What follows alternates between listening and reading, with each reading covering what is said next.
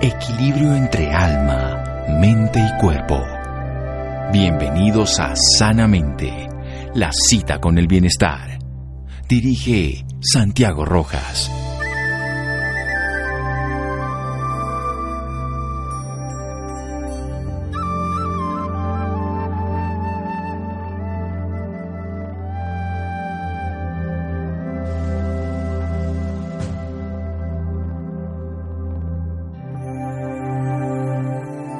Solo desde la calma interna el hombre fue capaz de descubrir y formar entornos tranquilos. Stephen Garner. Buenas noches, estamos en Sanamente de Caracol Radio. Paz mental. ¿Es posible esto de tener paz mental y esa paz puede llegar a ser útil para los demás en el sentido de que nosotros queremos que hagan la paz imponiendo nuestra paz, pero no tenemos esa paz en el interior y la buscamos afuera. Drupón, ya vamos a averiguar qué significa eso. Lama también y Dorje este personaje que nos acompaña hoy maravillosamente esta noche en Sanamente de Caracol Radio ha estado ya en otra oportunidad aquí en este programa. Dos oportunidades. A la edad de cinco años él entró al monasterio San Pel Ling, seguramente no se pronuncia así, pero bueno, para convertirse en un monje budista bajo la iniciación y guía del Lama Dodro Rinpoche. En el año 2000 viajó al norte de la India e ingresó al monasterio Drikung Kagyu, uy, peor para mí, bueno, un instituto de budismo tibetano, vamos a decirlo de esa manera, donde se especializó en profundas enseñanzas del sutra, el tantra, rituales, mandalas, hierbas medicinales tibetanas, en fin, ha escrito libros, grabados y, y varios CDs de mantras budistas, viaja por el mundo para enseñarnos a todos lo que es el Dharma, que es la filosofía y las herramientas budistas para despertar la conciencia, encontrar una felicidad verdadera y sobre todo el programa Paz Interior. Lama, Drupón Lama Dorje. Buenas noches. Buenas noches, muchas gracias. Lo mejor es que cada vez habla mejor castellano. Ya no necesitamos aquí dar aquí que nos acompaña, que nos haga la traducción, aunque porque ya estamos, ya después de tantos años de viajar por el mundo, castellano sobrado. Sí, más o menos, sí, a seguir, ¿no? No, bueno, no, pero tibetano yo cero. Y cuando la otra vez yo decía, usted me decía, no se dice, se dice. Entonces yo prefiero aquí hablar en castellano, que es lo único que más o menos domino. Bueno, ¿qué significa Drupón? Porque cuando vino la vez pasada era Lama Dorje y ahora ya tenemos, hemos ascendido. ¿Cómo, ¿Qué significa esto? Y Drupón significa como, como maestro de como meditación, ¿no? Maestro de meditación. Como meditación, como retiro que hace eso, ¿no? ¿Qué significa? Sí, primero está el lama, que es como casi como un sacerdote en el sentido nuestro. Claro, lama como lama es generalmente general como profesor, ¿no? No específico. Dentro del lama tiene muchas ramas. Ah, Por ejemplo, Drupun, Kembo, Geshe. Y en este caso usted en meditación. Como Drupun meditación. O sea, o sea, un profesor de meditación, diríamos así. Sí, claro. Muy bien, de meditación budista tibetana. Bien, volvamos a la historia de nuestro programa. Paz mental, ¿es eso posible? Lama, Dorji. Y claro, ese a través de la meditación, ¿no? Tú dices, no, no podemos comprar externamente. Sí, todos nosotros hoy día necesitamos un mundo bien acelerado, preocupadas. Entonces, ese único podemos lograr a través de meditación técnica budista, ¿sí? Y llama shamatha o mindfulness. Sí, el mindfulness moderno que viene del shamatha. Está ahí sí me acuerdo y además es una práctica común. Aquí estuvimos además hace un año también con un rinpoche tuvimos la oportunidad de hablar del chamata, ese aquietamiento de esa mente loca que tenemos nosotros todos. Claro, tratar más de dominar pacífica no solamente y la mente trata la presente cada momento. Y eso significa la meditación. Sí, tener, mm. tener presente en nuestra mente, no estar por ese pasado que nos obliga ni ese futuro que nos pone ansiosos.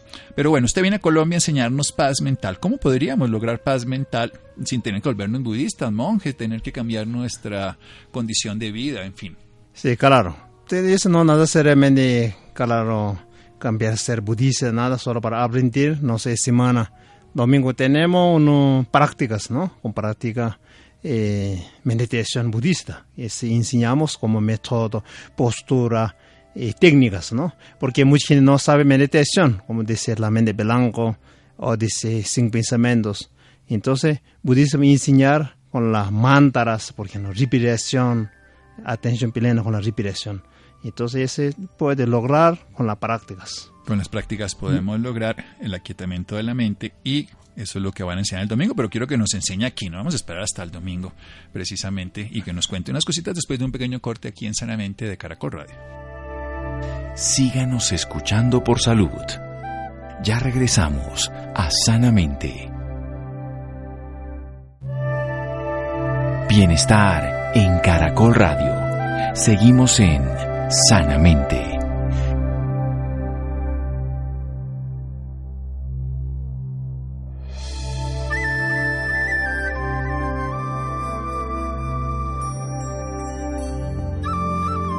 Seguimos en Sanamente de Caracol Radio. Drupon Lama Dorje es un profesor de meditación. Desde los cinco años entra al monasterio en una vida dedicada al servicio, al aprendizaje, a viajar por el mundo. Ha estado aquí en Colombia en otras oportunidades y es una experiencia muy grande tener el contacto con él. Y hay una cosa que me encanta, es todos esos mantras que él canta. Y yo quiero que nos cante unos de esos mantras en una, hace unos cuatro o cinco años en el programa. Lo sacamos en una publicidad, él corrigiéndome en mi sánscrito. No vuelvo a hacer aquí el ridículo al aire, pero sí quiero quiero que usted cante esos sonidos tibetanos que son sonidos guturales, que son sonidos muy poderosos porque los mantras cantados tienen una valoración desde el punto de vista de la ciencia de producir cambios en el cerebro muy especiales. ¿Qué podríamos, qué podríamos escuchar y qué podríamos eh, sentir o vivir o qué utilidad tienen estos mantras que usted canta? Mandara es un, claro, protección de la mente, ¿no? Pero sí. sánscrito, palabra, tiene uno muy especial con vibración, ¿no? Sí. Sentir. Y yo también canto varios mandaras de budismo y, y sutras mucho mandara,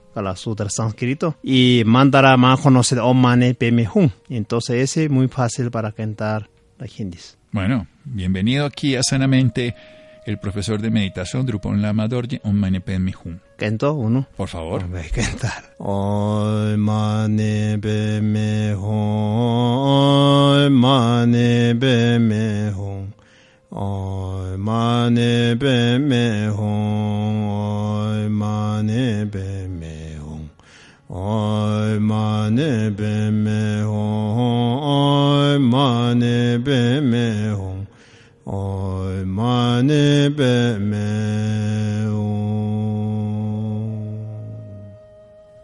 Bueno, yo quedo feliz escuchándolo. Si usted está manejando, no cierre los ojos, por favor. Vaya, póngale atención a lo que tiene que estar haciendo. Pero acuérdense que en www.caracol.com.co slash sanamente están todos los programas grabados. Y además nos pueden seguir también en Twitter y en Facebook y en todos lados como Sanamente Radio. Bueno, ahí, en este caso concreto, ¿qué hace uno cuando está utilizando el sonido transformador, el sonido vibrante que usted emite en su voz. ¿Qué hacen los mantras cuando uno los, pronuncia y cuando uno los escucha? ¿Qué le produce al ser humano? Claro, ahí puede calmar la, calmar la mente, tranquilizar la mente, ¿no? Es también la base de purificación de la mente.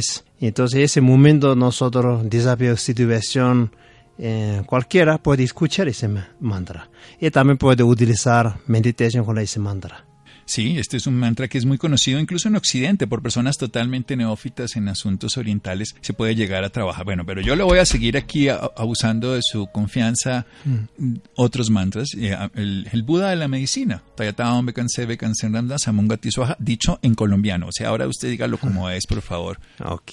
Entonces, claro, cada mantra tiene diferente como misión, digamos, para trabajar, ¿no? Sí. Hasta ahora, mandar Om trabajar con amor y compasión, más conectarnos, amor incondicionalmente, ¿no?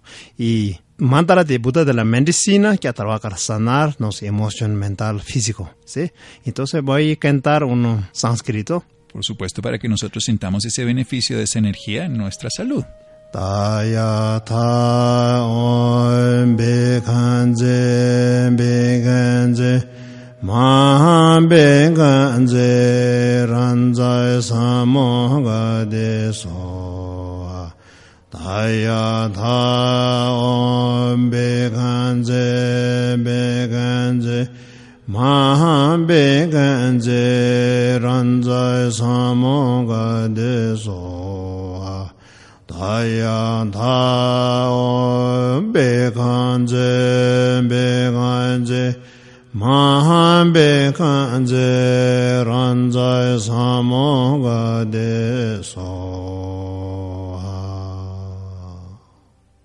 El Buda de la medicina, interpretado por Drupon Lama Dorje, que además cuando he tenido la oportunidad de estar en muchos rituales de muchos cultos filosóficos, religiosos, estilos de vida, en este caso el budismo tibetano, lo pueden cantar cientos de personas durante muchos, muchos, muchos minutos y se forma un estado de bienestar, un aquietamiento de la mente que no nos permite pensar, que además nos dejamos entonces de estar en ese pasado o en ese futuro que nos atormenta. Sigamos, algo que nos puede ayudar, un mantra para la paz mental específicamente. Ya sabemos que el amor incondicional del Om Mani eh, del mantra del Buda de la medicina, que es este caso específico que sirve para la sanación interior, para el bienestar, que se lo puede uno escuchar. Hoy en día esta voz queda grabada, o sea que lo puedo yo volver a escuchar, pero hagamos uno para la paz mental y después nos va a contar y con ayuda de Araki que el que lo quiera escuchar, conocer en vivo y conocer su obra y sobre todo sus prácticas, ahí sí que asista a los eventos. Mandara de la paz eh, como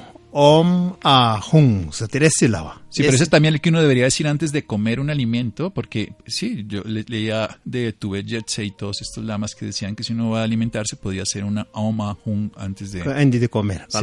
Entonces, Om Ahum se puede meditar, Om Ahum puede representar cuerpo, palabra, mente, una purificación, calmar cuerpo, palabra, mente, uno sílaba muy sagrado. Y ese nosotros meditamos, por ejemplo, lo cantamos Om Ahum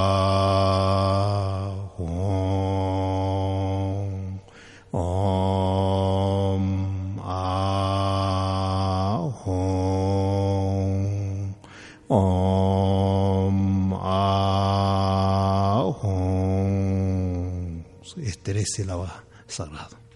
Om Ahum muy bonito, muy bonito. Yo no lo sé hacer, pero me suena muy especial. Me encanta escucharlo y por eso dije, no, qué maravilla que venga aquí el Lama Dorje y yo pueda, además porque va a quedar grabado. Y en el momento que uno lo puede volver a escuchar, y queda esa vibración. Los que hay que escucharlo con los oídos de un niño, sin una, eh, digamos, educación especial de formación mus musical, sino con un corazón abierto, un corazón inocente que es capaz de recibir esa vibración, nos llega hasta el interior y nos produce resultado.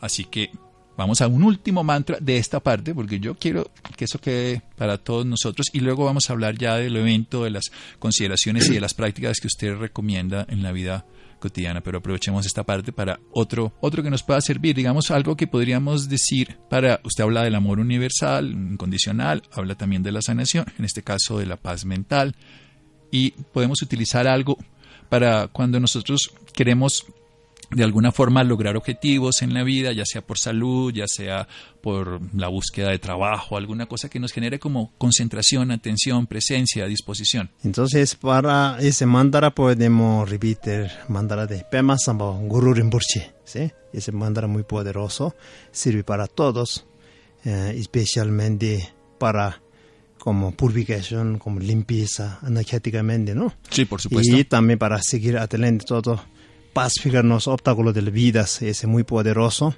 Y primero voy a repetir el mandara más como pronunciación, ¿no? Más correcto para quien ya aprender. Om Ahum Vajra Guru Pema Siddhi Hum. ¿no? Después cantamos.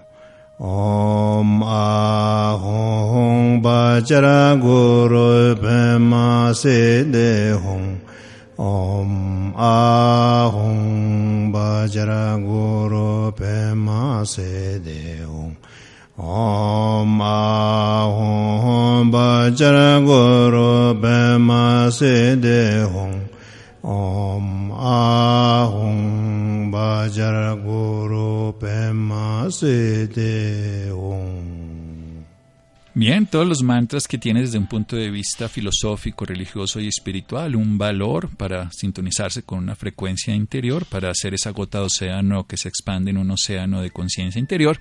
Desde el punto de vista de la ciencia, primero, el instrumento más hermoso es la voz humana. Segundo, el sonido produce un eco en nuestro interior desde un punto de vista de resonancia simple, no solamente es oír sino escuchar, pero también produce, y lo sabemos ya a través de la ciencia, aquietamiento del pensamiento, disminución de la frecuencia respiratoria, tranquilidad y bienestar, y por eso escucharlos produce un estado también relacionado con segregación de sustancias como la dopamina. Y también si lo llegáramos a cantar, no tanto, obviamente yo no con la entonación que podríamos tener con una persona que se dedica a esto, pero sí con el sentir, podríamos lograr también un estado de aquietamiento y de bienestar. Es una forma de meditación que nos puede llegar a ayudar a cada uno de los seres humanos. Vamos a hacer otro pequeño corte aquí en Sanamente. Estamos hablando con Dupron Lama Dorje y queremos seguir hablando y aprendiendo de la paz mental a propósito de su visita aquí a Colombia. Seguimos en Sanamente. Síganos escuchando por salud. Ya regresamos a Sanamente. Bienestar en Caracol Radio. Seguimos en Sanamente.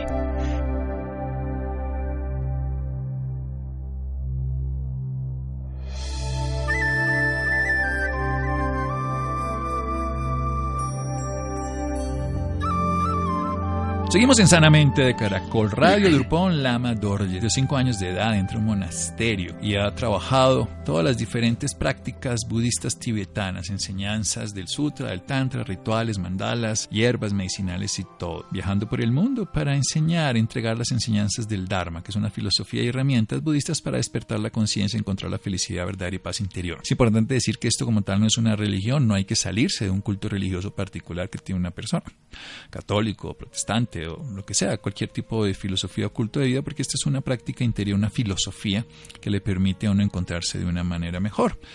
Drupon Lama Dorje, profesor de meditación, si es la traducción, Dorje, que nos ha acompañado en otra oportunidad, hoy nos viene aquí a Colombia para hablar sobre la paz mental a través de la meditación. Entonces vamos a hablar qué es la meditación Drupon Lama Dorje.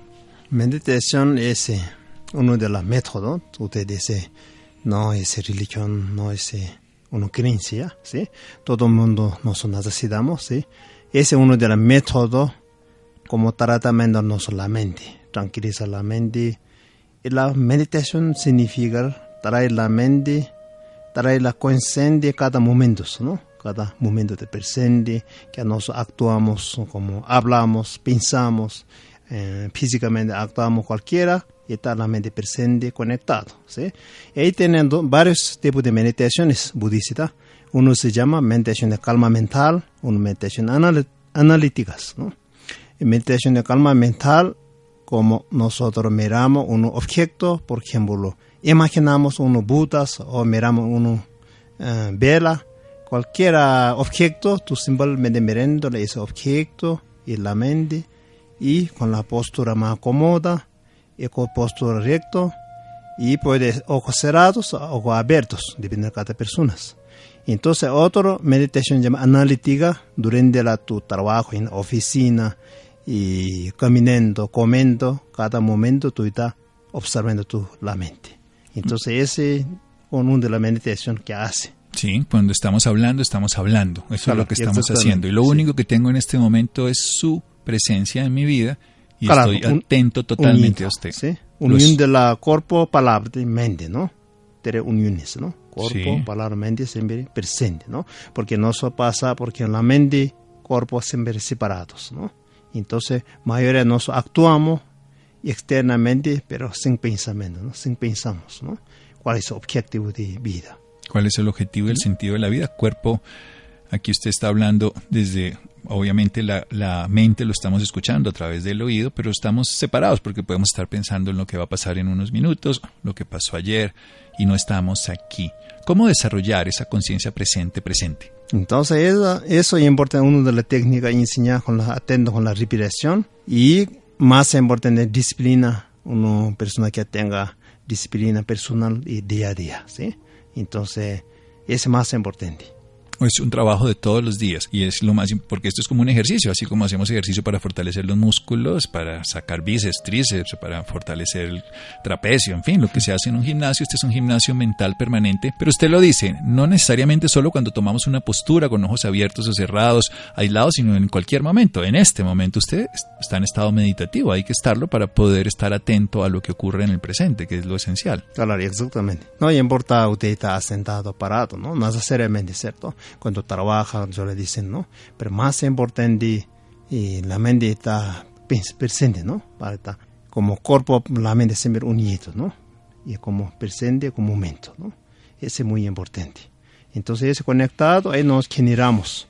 No solo por ejemplo, no hay problema con la tener pensamiento en la cabeza, ¿sí? El problema nosotros seguimos con ese pensamiento, apegamos con eso y genera el sufrimiento. Bueno, entonces la mente piensa, el problema no es el pensamiento, el problema es apegarse al pensamiento. Ahora, ¿cómo hacemos para desapegarnos de ese pensamiento? Entonces, yo veo a Daraki, entonces tengo un pensamiento sobre ella, el que sea, favorable, desfavorable, su asistente que está aquí, que ahorita le vamos a preguntar. La conocí hace unos años, vuelvo y la veo, es un pensamiento agradable, pero ¿qué tal que fuera desagradable, que me molestara por alguna razón? ¿Cómo hago para deshacerme o para no darle importancia a ese pensamiento? Ah, simplemente como fluir, como río, ¿no?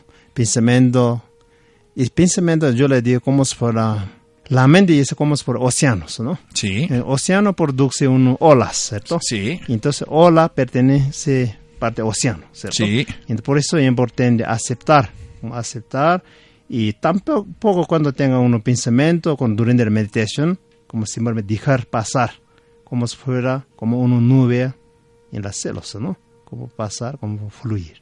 O sea, permitir que pase como fluye el agua. No, no apego, no rechazar. Ah, no apego y Ni no rechazar. rechazar. Aquí es una Se cosa muy importante. Entonces yo miro a Daraki, sea el pensamiento positivo, no me apego a él, sea el pensamiento negativo, no me apego a él. Ni lo rechazo, ni lo fortalezco. Simplemente se dio, estuvo ahí, como la nube que vemos pasar, como el agua que corre de una manera a través del cauce que forma el río. Y eso sigue. ¿Y qué sigue? ¿Cómo seguimos? Porque entonces nos podemos distraer, porque entonces se nos va el pensamiento. ¿Cómo podemos perpetuar o mantener o renovar ese estado de atención? Claro. Esto es más importante enfocado con tu respiración o tus objetos, ¿no? ¿Y ¿Cómo es la respiración? Bien. Porque lo ha dicho dos veces y yo no se lo he preguntado mejor. La respiración tiene normal, como respiración normal, nosotros todo, todo inhalamos y exhalamos, ¿no? Pero yo siempre hago cuando está mi propia experiencia, cuando tiene mucho pensamiento o situación o emocional, y puede pi- respiración más forzada, inhalando por la nariz y exhalando por la boca. Por. Y eso, como soltando, ¿no? Inhalar y exhalar más o menos cinco o seis veces. Ah, entonces, entonces, eso ayuda para para tranquilizarse. calmar, tranquilizar la mente. Pero ahí, durante la meditación no necesita forzado. Ah, no, no, Entonces, no necesita, es solo normal, su Muy pensamiento bien. que tenemos. La idea es esa, que nosotros podamos respirar naturalmente, que permitamos fluir, tengamos la atención y eso produce unos cambios bien interesantes porque la mente, así como el software, hoy con todas las tecnologías modifica el hardware, que sería en este caso el disco duro, o sea, como la información modifica la estructura, la mente modifica el cerebro. Y esa modificación hace que seamos más ávidos a neurotransmisores de bienestar, eso que tengamos uno, lo que nosotros llamamos circuitos, que nos permite tener una visión mucho más constante de bienestar si lo tenemos en la meditación. Y por supuesto que incluso hagamos neurogénesis, que regeneremos hoy nuestro cerebro, algo maravilloso en el hipocampo. Hace unos meses ya nos lo enseñó la ciencia que lo podemos llegar a hacer. Daraki, ¿qué va a pasar entonces? Ahora sí la saludo oficialmente, aunque ya la saludé, ya la vi y ya la solté. Hola a todos. Bueno, pues básicamente em, el lama Dorje volvió y yo estoy súper feliz acá porque después de ser madre necesito paz mental urgentemente. Después Como cualquiera de todo- las madres, por supuesto. después de toda esta cantidad de roles que uno adquiere después de ser madre. quiere, si alguien quiere conocer al, al- o sea, tener una, una, una experiencia ya desde el punto de vista práctico, significa un taller de meditación o una conferencia, ¿dónde, dónde podría ver la información? ¿En una página, en algún lugar? Em, bueno, lo mejor es escribir directamente a este teléfono, a este WhatsApp, Sí. 310-252-6077. Ahí Sí. em, se hablan con Ana y Ana les va a contestar todas las preguntas que tengan al respecto. Pero básicamente te puedo decir que eh, este jueves tenemos una... O sea, mañana. Ma- eh, sí, tenemos una ceremonia Chot, donde básicamente es una ceremonia de purificación donde el Lama nos va a apoyar a nutrir, alimentar y a ver cómo hacemos para lidiar con todos esos demonios internos que tenemos. También hay una cere- ceremonia de toma de refugio para esas personas que realmente están interesados en el budismo y que quieran como aprender más. Y pues bueno, el Lama como que va a ser ahí una buena bendición para que podamos tomar refugio en el budismo y integrar Sí. todas estas enseñanzas en nuestra vida. El sábado tenemos una como un taller súper especial que se llama Secretos del Tíbet. Entonces, si ustedes son de esas personas que siempre han estado como interesadas en el budismo y que quieren saber algo más, por favor, asistan a este taller. Chismes Y- del Tíbet. y el domingo em, vamos a tener pues ya el, el taller grande, pues que es la razón por la cual vino el lama, eh, el drupón, perdón, eh, de meditación para la paz mental. Eso es, entonces ese sería el domingo. Los interesados, ya sea en los, lo que va a haber mañana, el, el jueves, mañana, viernes, sábado, el domingo va a haber la meditación de la instrucción de taller de paz mental. Interesados 310-252-6077, 310-252-6077. ¿Cómo es la vida de un lama? Ya que usted va a contar el sábado los secretos, ahora cuéntenos aquí sin que sean muchos secretos, es conocer, porque para nosotros los occidentales, mm, pues la vida monástica la conocemos en la iglesia, a través generalmente de monjes, a través de sacerdotes, pero la vida tibetana no la conocemos mucho. Cuéntenos un poquito así. Además sabemos, por ejemplo, lo que ya es un chisme del Tíbet, que allá al contrario de aquí, un hombre aquí tiene varias mujeres, allá una mujer puede tener varios hombres. ¿Es cierto? sí, pues este es una cultura, ¿no? Pero Hoy día yo quiero que no existe mucho, ¿no? Pero normalmente ahí... Era así. Sí, sí existe sí, cultura, ¿no? Para que pudiera cuidar en caso de que el hombre muriera, le tenía otra posibilidad de tener al hermano o al otro hermano, ya no sé qué. Claro, ese como un cargo hace aquí en la casa, ¿no? Sí. Pero el tibetano normalmente, hijo mayor, hijo mayor tiene que casar con la su... Mm, su hermano mayor, casar, traer a su mujer en la casa, con los padres. Y por eso cuidando a la padre y madre cuando está con viejos, ¿no? Por eso es cultura interesante también.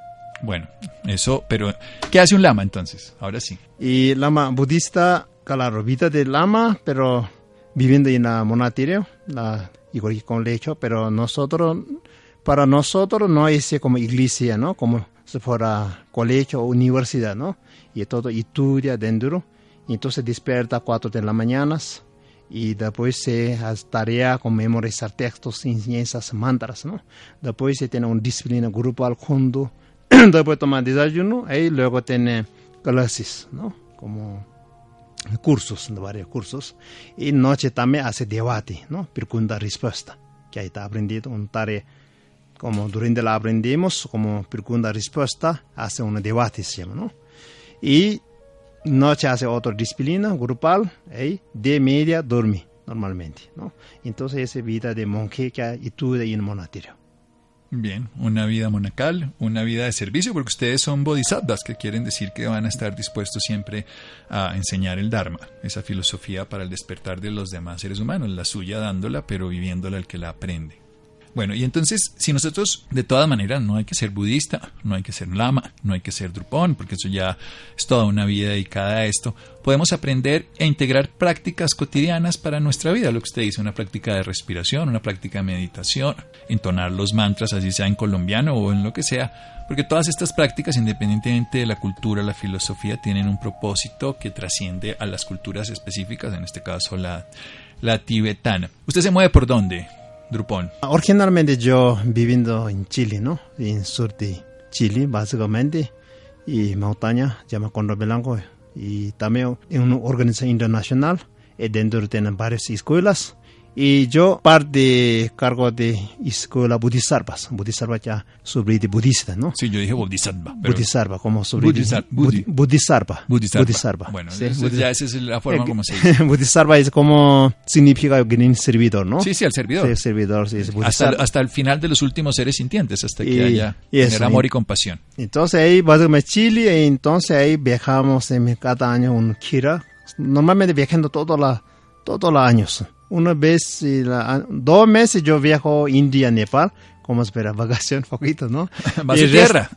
el resto ya viajando todos, ¿no? Ahora, y ya llegué diciembre, a partir de diciembre ya viajando hasta ahora, dentro de Santiago, norte, sur, y ahora llegando a Bogotá, entonces, una vez al año por lo menos vengo acá a compartir un poco de dharmas, ¿no? Y luego voy a Medellín, ahí voy a Miami. Sí, la semana entrante, para sí. los interesados, aquí estoy viendo, también va a estar en Medellín. Ese es el teléfono 310-252-6077 en WhatsApp, que también va a estar en Medellín la semana que viene. Claro, semana próxima, lunes, voy a Medellín y tener alguna varias actividad, ¿no? Ceremonias, cursos de como retiro de Tara blancas, iniciaciones. Tara, que es como, como la Virgen María para nosotros, como una divinidad que hay Tara blanca, Tara claro. verde. Para nosotros, en las culturas estamos muy afianzados a nuestras ideologías. Insisto que esto es una filosofía más que una religión, pero que se puede aplicar, yo lo veo como médico siempre en el sentido de la salud, porque la meditación es un acto muy transformador del cerebro y de, por ende, del ser humano y por ende de la sociedad, porque la sociedad está regida por lo que es el ser humano. Si calmamos nuestra mente, también calmamos la agresividad, la violencia, el dolor sobre los demás. Pues bueno, se nos acabó el tiempo. Mi querido Drupón Lama Dor, yo le puedo decir querido, así como todo confianzudo. Muchas gracias, señor, por el momento, gran honor, oportunidad de compartir. No, es un gusto, es un gusto. Yo usted aprendo, eh, su canto me hace resonar interiormente, me encantan los mantras, escucharlos. Eh, lo hago con alguna frecuencia porque me da esa paz mental que usted dice y por eso me gusta cuando usted viene aquí a Colombia que nos eduque, que nos enseñe, que nos acompañe y que alguna persona se pueda llegar a beneficiar. Gracias, Dar aquí. Gracias a, ti por este espacio, por recibir otra vez al Lama y ojalá todos aprovechemos la llegada y nos inundemos un poco de, de su voz, de su energía y gracias Lama por estar acá. De la sabiduría que podemos nosotros en este caso compartir. Bien, seguimos en Sanamente de Caracol Radio. Síganos escuchando por salud. Ya regresamos a Sanamente. Bienestar en Caracol Radio. Seguimos en Sanamente.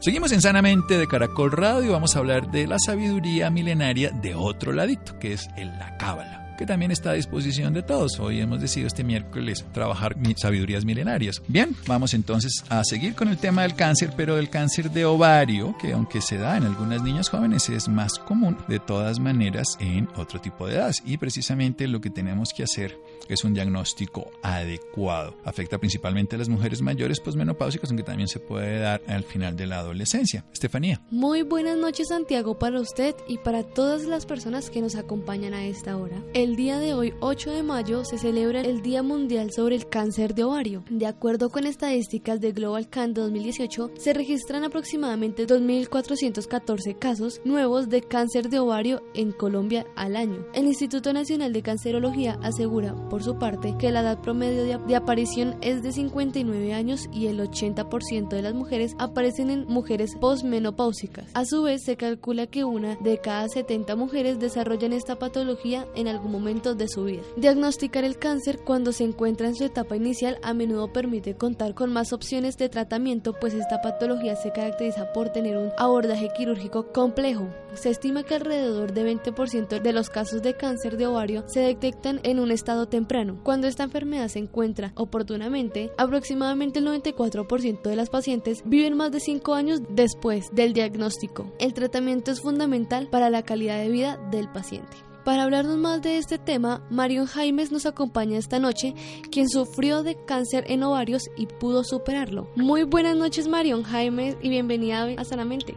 Buenas noches, Estefanía. Muchas gracias a ustedes por invitarme. Bueno, Marion, sabiendo desde tu experiencia con todo este proceso del cáncer, ¿cómo fue enterarse de que tenías cáncer de ovario? Bueno, pues la verdad tenía 22 años. Eh, a esa edad lo último que uno espera es recibir una, noticia como esta, como un diagnóstico de cáncer. Pero sinceramente yo lo tomé con mucha tranquilidad. Llevaba ya varios meses teniendo ciertos síntomas que normalmente pensaríamos que pueden tratarse de alguna otra molestia, no necesariamente cáncer, ya que precisamente el cáncer de ovario es de mayor mortalidad porque es asintomático o como yo prefiero decirlo, eh, se confunde con síntomas que normalmente nos dar a las mujeres como irregularidad en el periodo, dolor abdominal, inflamación abdominal, que fue todo lo que a mí me pasó, pero yo lo confundía y de hecho mis médicos lo confundían con molestias en el colon o con alguna alteración hormonal y resulta que ya llegó el punto en el que llegué a tener un tumor de 18 centímetros pegado a mi ovario derecho. El tumor era maligno y bueno, fui diagnosticada con cáncer, pero gracias a Dios desde el principio tuve toda la fortaleza necesaria para afrontarlo. ¿Cuál fue el tratamiento que le ayudó a superar este difícil proceso? Eh, bueno, a mí lo primero que me hicieron, de hecho eso fue antes del diagnóstico, fue la cirugía, donde me trajeron el tumor junto con el ovario derecho, que era el que estaba implicado totalmente con el tumor pero como el doctor me quiso dejar el ovario izquierdo para poder tener la posibilidad de tener hijos, quedaron residuos de células cancerígenas en mi organismo y ahí fue donde, donde fui, ahí, por eso es que fui diagnosticada con cáncer de ovario. Enseguida de eso, tan pronto me recuperé de la cirugía, pasé a tratamiento de quimioterapia. Ese tratamiento fue programado para año y medio, pero gracias a Dios a los seis meses ya, ya, ya me dijeron que estaba sana, sin embargo culminé el año y medio completo por prevención, pues al día de hoy no, no he tenido ninguna recaída. En su caso, ¿cuál fue la causa del cáncer de ovario?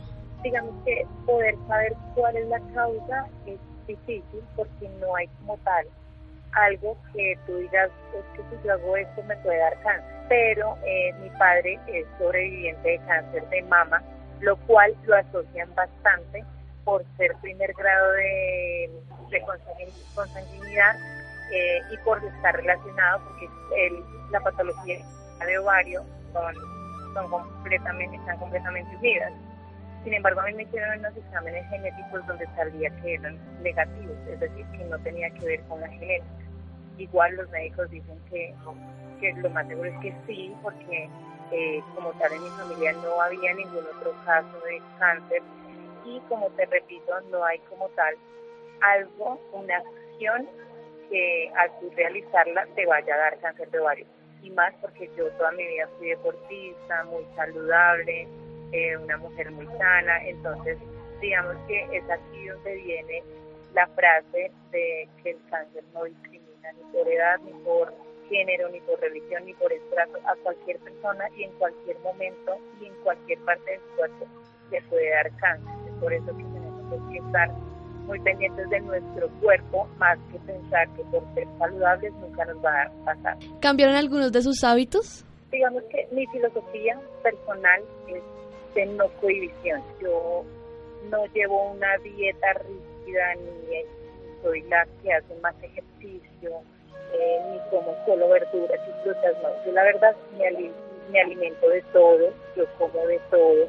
Eh, lo que sí evito es, por ejemplo, el licor, no fumo, como ciertas cosas que todos tenemos claros que afectan la salud.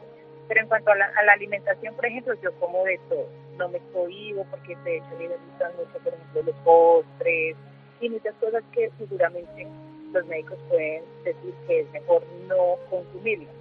Pero a nivel personal, yo sinceramente como de todo. Eso sí, trato de comer muchas verduras y muchas frutas, mucha agua, pero no, no me restringo respecto a ningún alimento. ¿Cuál fue su mayor motivación para superar este cáncer de ovario? Definitivamente, indudablemente en mi familia. Desde el primer momento en el que a mí me diagnosticaron cáncer, es lo primero que yo pienso en mis padres. Y yo creo que también por eso fue que no me dejé llevar por la depresión ni por el negativismo, sino siempre tuve en mi mente que tenía que superarlo para poder estar con mi familia, con mis padres y con mis hermanos. Además, pues, porque tengo el vivo ejemplo de mi padre que hace muchos años sufrió de cáncer de mamá, de mamá y al día de hoy lo tengo conmigo vivo aún muy bien de salud, gracias a Dios.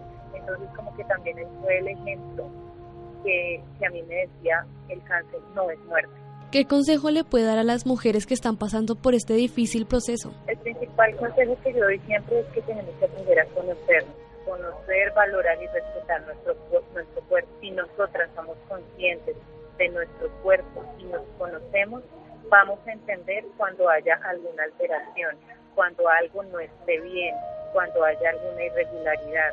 No necesariamente alterarnos por todo lo que nos pueda suceder, pero sí estar muy pendientes y cuando ya pase, por ejemplo, cierto periodo de tiempo con ciertos síntomas, como los que, por ejemplo, a mí me pasaron eh, de la irregularidad en el periodo, hinchazón abdominal, migrañas, eh, cambios de peso, eh, consultar al médico. Lo más importante es consultar al médico, no automedicarse, no sugestionarse, eh, sino consultar al especialista que él es quien realmente te puede decir qué es lo que está sucediendo. Marion Jaimes, muchísimas gracias por acompañarnos esta noche en Sanamente.